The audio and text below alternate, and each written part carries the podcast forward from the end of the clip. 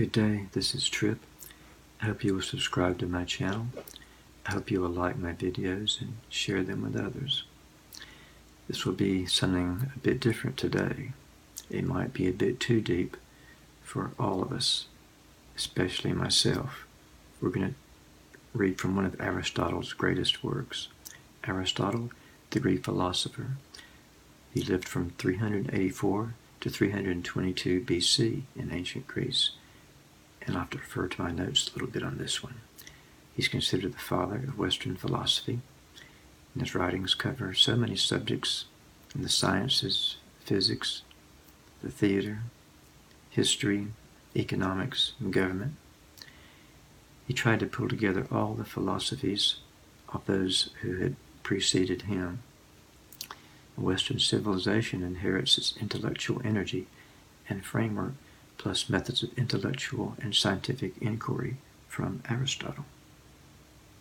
And of course, Aristotle was also a student of Plato, one of the great philosophers. So Aristotle's teachings influenced thought during the Middle Ages as well as the, the Christian theology. He is revered among uh, uh, among the medieval Muslim scholars as the first teacher and among medieval Christians as simply the philosopher. So today I'm going to take some readings from the Nicomachean Ethics. I hope I pronounced that right. And that's the name that's normally given to Aristotle's best known work on ethics.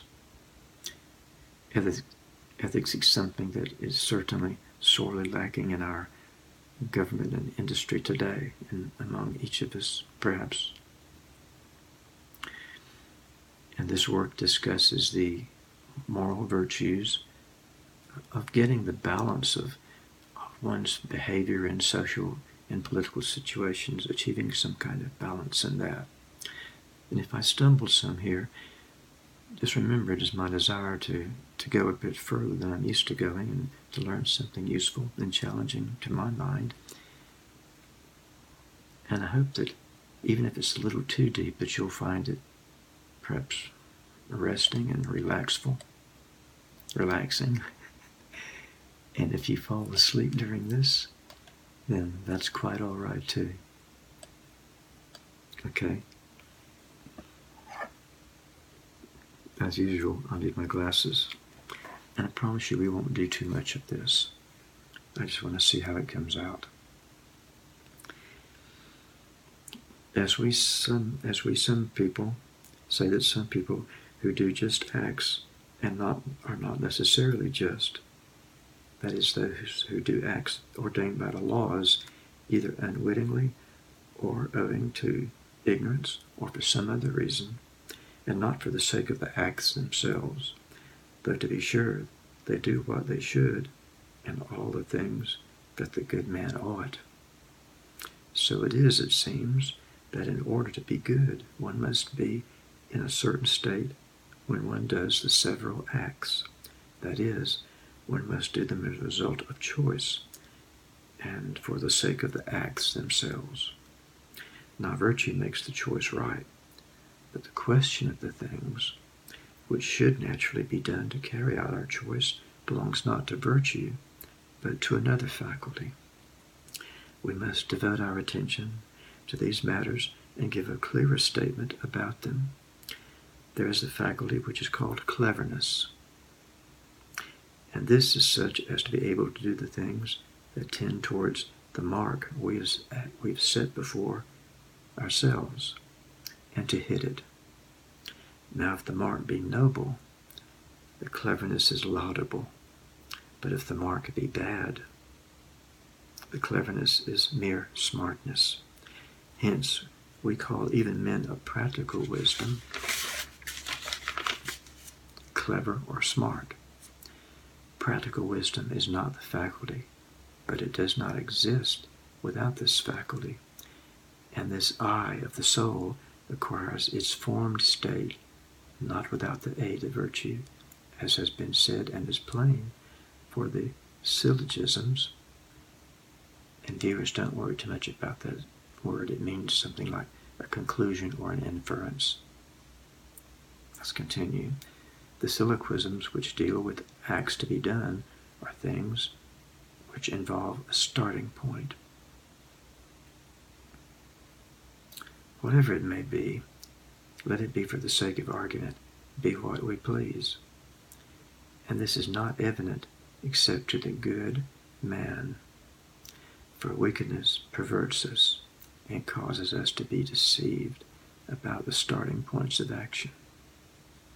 Therefore, it is ev- evident that it is impossible to be practically wise without being good.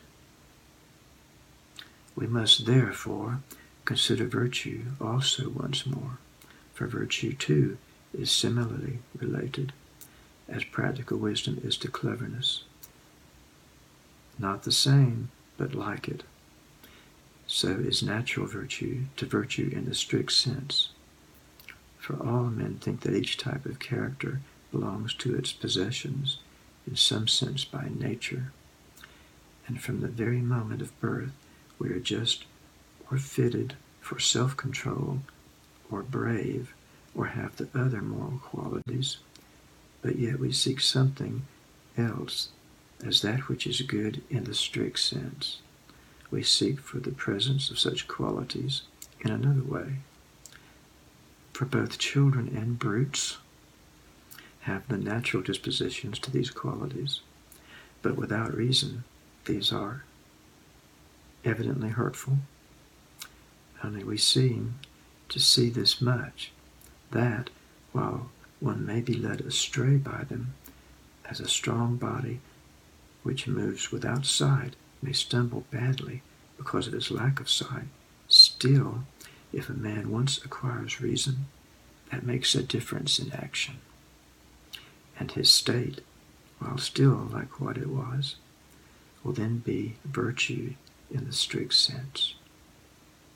Therefore, as in the part of us which forms opinions, there are two types cleverness and practical wisdom. So, too, in the moral part, there are two types natural virtue and virtue in the strict sense. And of these, the latter involves practical wisdom. This is why some say that all the virtues are forms of practical wisdom, and why Socrates, who is another famous Greek philosopher, why Socrates, in one respect, was on the right track, while in another he went astray in thinking that all the virtues were forms of practical wisdom. He was wrong. But in saying they implied practical wisdom, Socrates was right. This is confirmed by the fact that even now all men, when they define virtue, after naming the state of character and its objects, add that state which is in accordance with the right rule. Now, the right rule is that which is in accordance with practical wisdom. All men then seem somehow to divine with this kind of state as, is, is virtue, that which is in its accordance with practical wisdom. But we must go a little further, for it is not merely the state in accordance with the right rule, but the state that implies the presence of the right rule. That is virtue. And practical wisdom is a right rule about such matters. Socrates, then, thought the virtues were rules or rational principles.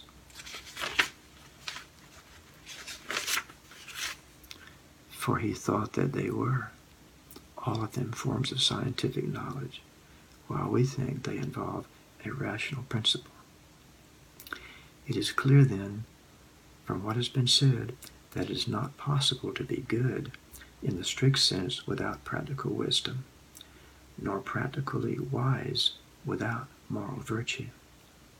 But in this way, we may also refute the dialectical argument, whereby it might be contended that the virtues exist in separation from each other. The same man, it might be said, is not best equipped by nature for all the virtues, so that he will have already acquired one when he was not yet when he has not yet acquired another. This is possible in respect of the natural virtues, but not in respect to those, not in respect of those in respect of which a man is called without qualification good. For with the presence of the one quality, practical wisdom, will be given all the virtues, and it is plain that even if it were of no practical value, we should have needed it because it is the virtue of the part of us in question. Plain, too, that the choice will not be right without practical wisdom any more than without practical virtue, or without virtue at all. For the one determines the end, and the other makes us do the things that lead to the end. I'm nearly through, so please, a minute or two longer. But, but it is again, but again, it is not supreme over philosophic wisdom, over the superior part of us any more than the art of medicine is over help. And it does not use it, but provides for its coming into being. It issues orders, then for its sake, but not to it.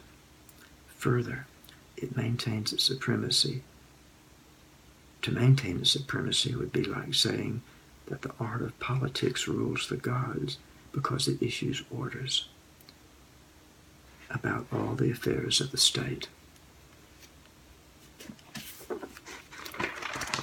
Don't worry, that's it.